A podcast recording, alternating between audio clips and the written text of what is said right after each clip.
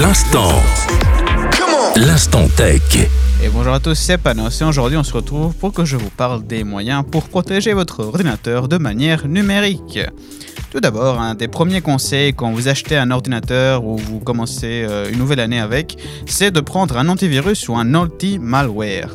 Ces derniers, c'est des programmes qui vous protégeront contre les différents virus et programmes malicieux quand vous naviguez en ligne. En parlant de la navigation en ligne, il faut être aussi très vigilant sur les sites que vous visitez. Si un site vous semble suspect ou que vous recevez une notification de votre antivirus, méfiez-vous.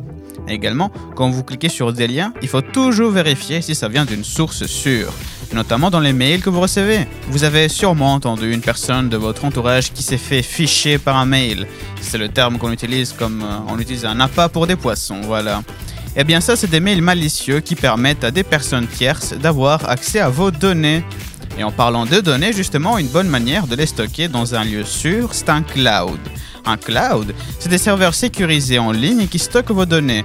Pour y accéder, comme dans beaucoup de comptes en ligne qu'une personne peut avoir, il vous faut un mot de passe. Et assurez-vous que ce dernier soit assez fort, comme on dit. C'est-à-dire, il faut qu'il soit assez complexe pour qu'une personne puisse le deviner. Personnellement, j'utilise un mot de passe différent par compte que je crée et je note quelque part le mot de passe pour ne pas les oublier. Sinon, euh, avec tous les comptes que j'ai, je me retrouve dans une galère pas possible. Donc voici quelques astuces de base pour protéger votre ordinateur. Nous en tout cas on va se retrouver une prochaine fois. Merci de nous écouter. Bye bye.